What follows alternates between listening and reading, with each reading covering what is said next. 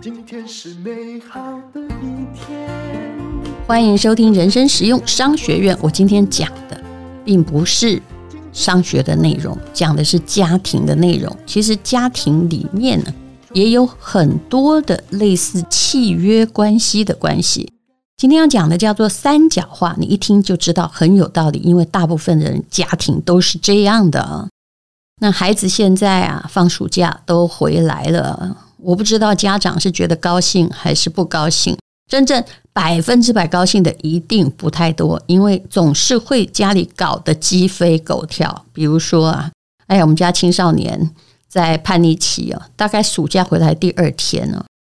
我不能否认，我一看有点不顺眼，因为你没在干嘛呀，对不对？那只讲一两句话就会被人家瞪白眼，那这时候我该生气还是不该生气呢？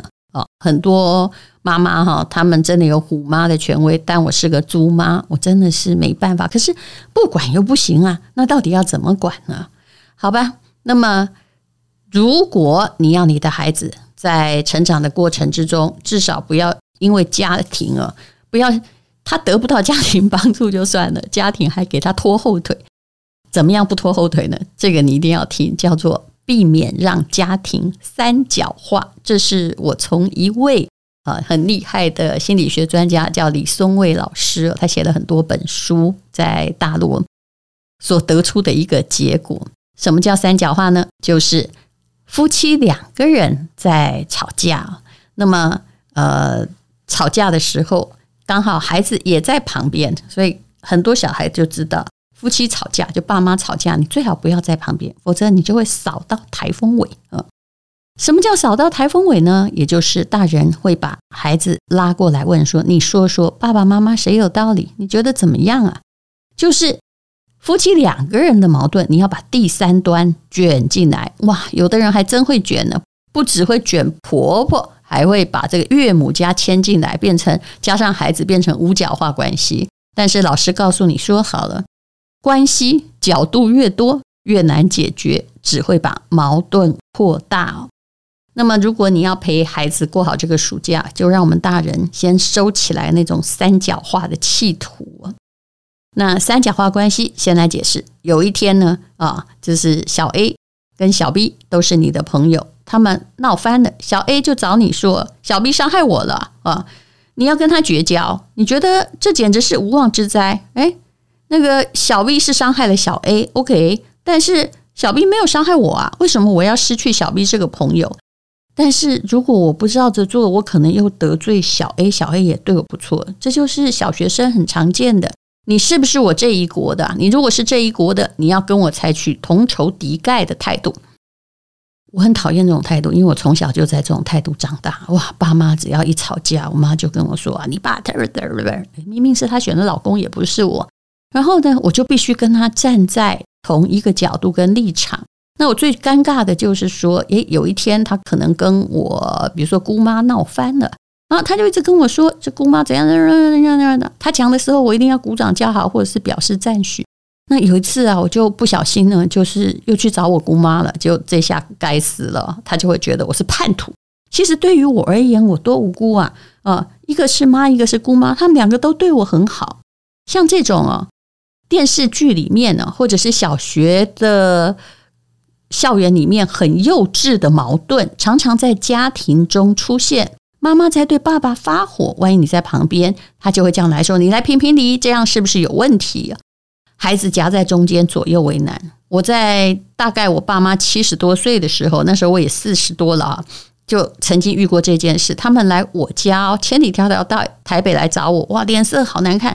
一打开门呢，哈，我妈就说：“你评评理，我要跟他离婚。”我爸因为在我面前，他也要硬起来，他就说：“对，我也忍很久了。”我想，哎呦，你们怎么一来我家，我还来不及问说要不要我请你们去哪儿吃饭？你们就开始这种咆哮跟对立，我那时候最蠢啊，因为我是念法律的，我还说，哎，那个离婚证书我会写，不然这样好了。既然其实你们长久也不太和睦哦，那么一直在怪罪对方，因为我一定是从我妈那里听了我爸很多东西，也偶尔从我爸那里听到我妈的某些东西。我说那你们现在干脆离婚好了。如果两愿离婚的话，那个状子啊，呃，同意书我会写。于是呢，我就坐下来写。哎，他们两个人突然呢就看着我说：“你还来真的啊？你这大逆不道！哪有小孩希望妈妈离婚、爸爸离婚的呢？”我说：“其实我们都真的都很大了，也看到你们长期的不和睦，我真的觉得大家不要嗯勉强相处，我们还是会孝敬你们的。当然啦，我这一招完全不被谅解。对，就是我二百五，我搞不清楚，他们只是。”想要把我列入这个三角化，本来是他们的二元关系，两个在吵架，他们两个不想一对一单挑，于是就把我们扯了进来。如果你扯了越多脚，你的家庭关系会越收不了哈，越覆水难收啊。那么三角化是怎么来的呢？哈，三角化哈，就如果我们从学理上来说，就是建立在一段不对等的。双方关系的基础上，这两个人呢，的确不够成熟。我曾经看过一本书，叫做《这个不成熟的父母》，哇，里面写的真好。不过你现在不要问我那本书哪里买，因为我知道它绝版了。后来我再去找它，就找不到了。就是两个人不够成熟，不能靠自己处理好他们的关系，于是就引进了旁边的那个无聊或无奈的第三方。想作为一个平衡的支点，可是啊，第三方往往成为牺牲品或替罪羔羊。所以有些时候，你真的也不要太鸡婆，觉得父母的婚姻你能负责。当然，万一遇到你那个爸妈又不离婚，但又要叫你去做公亲的时候，我的答案是：有时候啊，逃走虽然是一种可耻行为，但是挺有用的。嗯，所以你还是逃走好了，这不关你的事啊。三角化是在契约关系的一个延伸呢？怎么说呢？比如说啦，有一天呢，啊，这个布莱德比特跟我借了一百块，因为我不知道怎么举例，直接举一个英俊的外国人，大家会比较记得。那我跟布莱德比特之间，他就欠我一百块嘛，我们就有了一个二元的债务关系，就双方债务关系。但是呢，诶，这布莱德比特因为他太忙了，他没有把钱还给我。我也不好意思找他要，这个关系其实里面是隐隐有危机的。那么要了吗？就觉得哎呀，我怎么这么小气？可是不要呢，我又不能吃亏，对不对？后来呢，哎，我就会怎么说呢？比如说，我就找你借了一百块，等你要我还钱的时候，我说：哎呀，刚好布莱德比特欠我一百块呢，那你别找我了，你找布莱德比特就行了。你看看，这是不是我耍了一个花招，把你变成这两个人的债务关系的三角化？平常讲到了债务，我们比较能难以就是理直气壮的这么用。可是啊，在人际关系上，我们还真敢呢，就是把一个不相干的人扯了进来。那很多时候也是这样，爸妈吵架不讲话，就叫小孩呃一起遭殃。小孩说：“我要学费啊，要怎么样？”妈妈就说：“你去找你爸爸要啊。”爸爸说：“哎，为什么妈妈不给你呢？”啊，就是你真的很倒霉，因为你被三角化了。心理学的三角化跟商业差不多，把金钱关系变成了某一种情感的关系。你看看啊，太太对于老公的愤怒，如果她不想表达，其实我觉得直接会生气的老婆还蛮可爱的。有的又不说，那孩子就很遭殃了。这种愤怒就好像哦，他欠你一笔债讨不回来，你看像不像？憋着又难受，所以呢，就把小孩揣进这个关系里，说：“你看你爸爸是不是有问题？哎，我告诉你，你爸对我很不好啊。”那他只是为了平衡自己的心理，而不顾及小孩的心理到底有多大的阴影，然后就会跟孩子说：“哎，你替我去跟你爸说怎样啊？反正我说他不会听呢。”其实，在人际关系里，我们常常想要假借一个其实也没有权利的人，帮我们把某一段东西搞过来。比如说，你们夫妻吵架，那你就请那个爱管闲事的呃丈母娘或婆婆来帮你们做公亲。那说真的，有时候不要乱找人，做公亲的结果未必会让你满意，因为每个人心里都是有偏颇的。而后来呢？哎，万一你们真的马上和好了，哎，人家的记忆力可能也很好。过了几个月，还会大声说：“你看他们吵架呢，还都是要我去做和事佬啊！”每个人都想彰显自己的作用，对不对？更是有理说不清。大家的印象就是你们常常在吵架。其实两个人的关系啊，就是留在两个人的地方处理，不要花很大的劲在兜圈子。那么这种状况是比较好的状况。那但是有些人心里有气，不能冲着老公表达，为什么啊？很多太太以太太来说，她可能在害怕会激发很大的冲突。那在女性角色的传统认知里面，她也怕不符合好妻子的形象。结果呢，就把这个可怜的孩子也扯进来了。那有时候就算是情感问题也就算了。情感问题常常会牵扯到经济问题，就好像结婚的时候，很少人会说：“喂，我是为了钱而结婚的，我是为了饭票而结婚。”不会嘛？虽然那个都在你的某种模糊的考虑里面呢，可是离婚的时候妙了，一定都会扯到钱。如果没有钱的离婚，那就叫做完美而成功的离婚了。那妈妈。嗯，常常有这种状况啊，她有了监护权，她抚养孩子，那日复一日的付出劳动，爸爸以为只要按月支付抚养费，这也算是好爸爸了了哈，就可以完成对上面一段婚姻的义务。可是其实你会发现没这么简单，爸爸一定会觉得自己尽到责任，但是妈妈会觉得你还是不负责任。妈妈比较累，她觉得不平衡，她没有办法跟爸爸表达愤怒，常常会在抚养费上。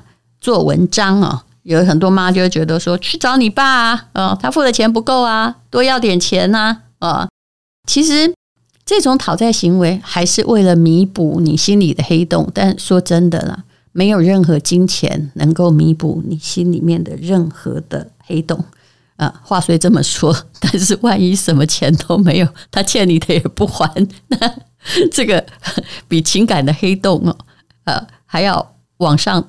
多挖几层，搞不好到达地狱里。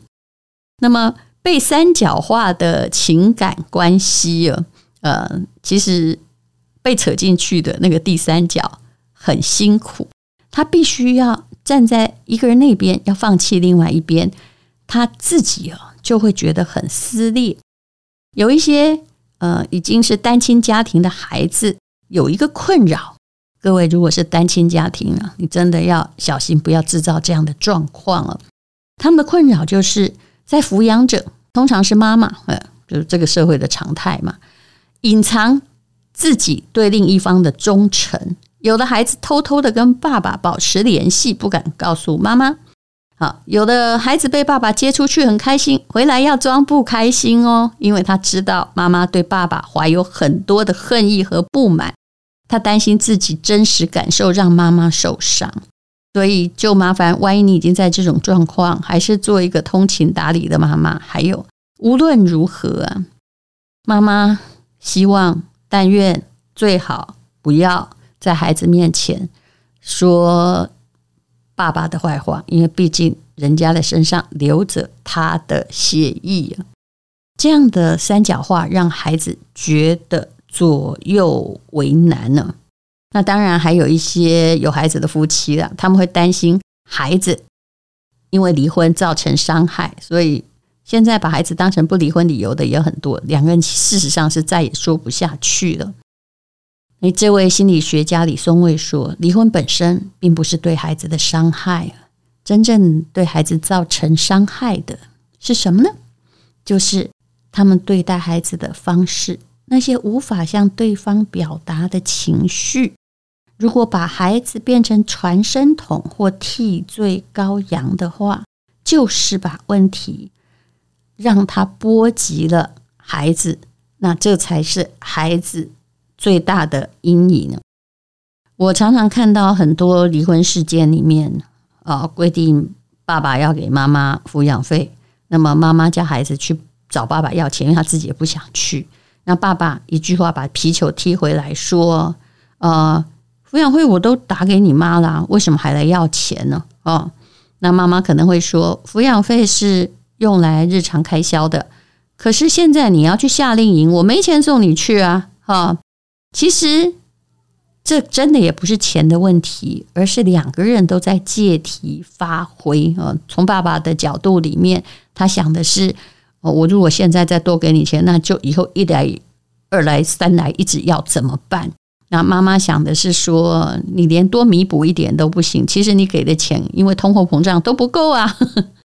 真正受伤的人还是孩子，所以夫妻就算还没离婚，啊，也可能因为啊，在两个人的矛盾或情感上的空缺之上啊，孩子就变成那只池鱼啊啊，城门着火，殃及池鱼的池鱼。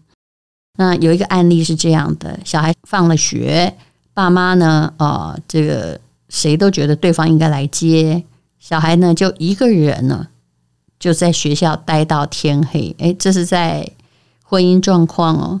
老师给爸爸打电话，爸爸在开会，给妈妈打电话，妈妈就对老师发脾气说：“为什么是我要接孩子啊？爸爸在上班，我也在上班呢、啊。”但你看看，这不只是三角化，连可怜的老师都进来了，当这第四角。他也被伤害了，他会觉得好无奈哦。那么长期来看，三角化还有个危害，也就是限制了当事人自我分化上的发展。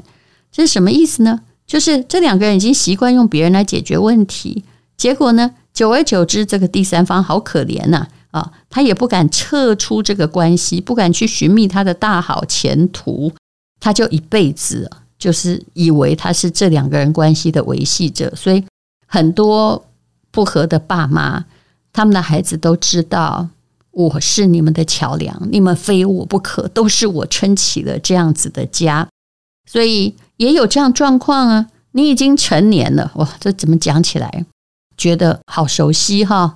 你应该也觉得很熟悉，你已经在另外一个城市生活。还要打电话调解爸妈的关系，一聊呢，哎呀，他们最好不吵架，一聊两个钟头，好像你都不需要做事一样。可是不听的话，一个可能寻死寻活，两个人讲的都是对另一半的不满。其实孩子是不堪负荷，但又不能轻易拒绝，轻易拒绝好像觉得有一点不孝啊。你也许也会劝这样的可怜的孩子说：“哎呀。”那个就是你爸妈两个人的事情，你为什么要在里面掺杂搅和呢？他会说：“我也不想，可是他们偏偏还要住在一起。没有我的话，两个人呢就东闹西闹。其实这也是一个你可能自己需要冷静反省的事情。也许就是因为你这个可怜的第三方一直在参与，他们两个人才没有发展出解决问题的能力呀。三角化问题怎么解决？一句话说，冤有头，债有主，其实就把它留在那两个人的地方解决，不要牵扯第三个人。像前不久啊，我们的群组里啊，有一位朋友他在抱怨他的某个朋友的小孩在学校就是被同学欺负啊，留下了一些伤痕吧。但是整个事情我没有搞清楚，因为不是我的事情，而且我也觉得。这种事很难讲啊，有时候被这个同学推挤了一下，也可能留下那样的伤痕。他就说：“我现在要怎样怎样啊？这不公平啊！”什么？我说：“那你想怎么样呢？”哦，这件事情不该你的事，你是第三角，你要让他妈妈去解决孩子的问题啊，结果呢？诶，我们那个群组里面的校长就跑出来说：“这种时候啊，就可以发动学校的什么会啊？学校是一定会处理，但妈妈要去报案。”结果呢？诶，他这个第三方又去缴获了，就跟这个妈妈，这妈妈说：“我们不能报案啊，因为怎样？”我说：“那你如果不能报案哈，就是不能用这个报到教育局那边去，那就是你不愿意帮自己的孩子争取公道。如果你自己不愿意解决，你不要去依靠什么社会贤达来解决。要保护孩子的就是你自己。在婚姻也是一样，对别人的婚姻太热忱、太想解决问题的人，也常常是婚姻的。真正的迫害者。那么，总之呢，这三角化问题是华人的很多亲属关系重要的问题。第一，请你保持你的敏感；第二，清楚表达你的态度。我觉得小孩可以得到这样的训练。其实，像我们这种成年的小孩，就要说呢，这是你跟他的事情。嗯，我希望你自己能够解决，你越能够平静的讲越好。因为如果我真的要解决，我我家我的事解决不完。比如说呢，诶诶，比如我爸爸的什么女朋友问题，他刚开始也是希望我去解决。我说，可是爸爸，他不是我娘诶。哦，你可以自己解决吗？这女朋友不是我交的，是你要交的，请你自己解决啊。这个就。蛮妙的哈，我父亲还好哈。那后来呢，他又交了女朋友。这个女朋友呢，也是有什么事情跟我爸爸不舒服，然后就骂我爸爸是什么沙文主义猪什么人。我说我，你对我爸爸说话客气一点，我可不是婚姻咨询专家，他是我爸爸，他对我非常好，他不是沙文主义。还有，我要提醒你一点，你跟他如果不合，你就不要跟他在一起。你如果要透过我这里，要向我爸。寻求一个多一点的帮助。对不起，连以前我妈在世的时候哦，她都没有寻求到，我们还搞得里外不是人。凭什么我应该要为你争取些什么呢？你直接弄到我，你表示你并不聪明，你想把你们的关系三角化了。我但愿呢，他们听得懂。反正总而言之，请你自己解决你的问题，因为别人来解决。并不是一个很周全的方法，只会把问题扩大，又会让你失去解决能力。好，就算我现在出面解决了，以我举的这个事例，你会不会觉得？你觉得我心里想什么？我心里会想说：爸，你到底懂不懂事啊？这是你的事哦，啊，呃，那第二呢？如果是他的女朋友跑来找我，希望解决他们的困扰，我会觉得说：你几岁啦？啊，你这个人呢，以后到我家来啊，不是。只是回来创造问题的吗？会弄得更加鸡飞狗跳。才刚在交往就这样了啊！好，这就是一个很老的小孩的心声，也就是你要意识到，当你被三角化的时候，你不要太鸡婆，你不要去摄入别人应该自己解决的问题之中，你要冷静一点哦。相信只有人可以解决自己的问题。谢谢收听人生实用商学院。今天是勇敢的一天。没有什么能够将我为难？今天是轻松的一天，因为今天又可以，今天又可以好好吃个饭，做爱做的事，唱我爱唱的歌，吃我想吃的饭，简单过得简单，做爱做的，唱我爱唱的歌。吃我想吃的饭，尽量过得简单，尽量过得简单。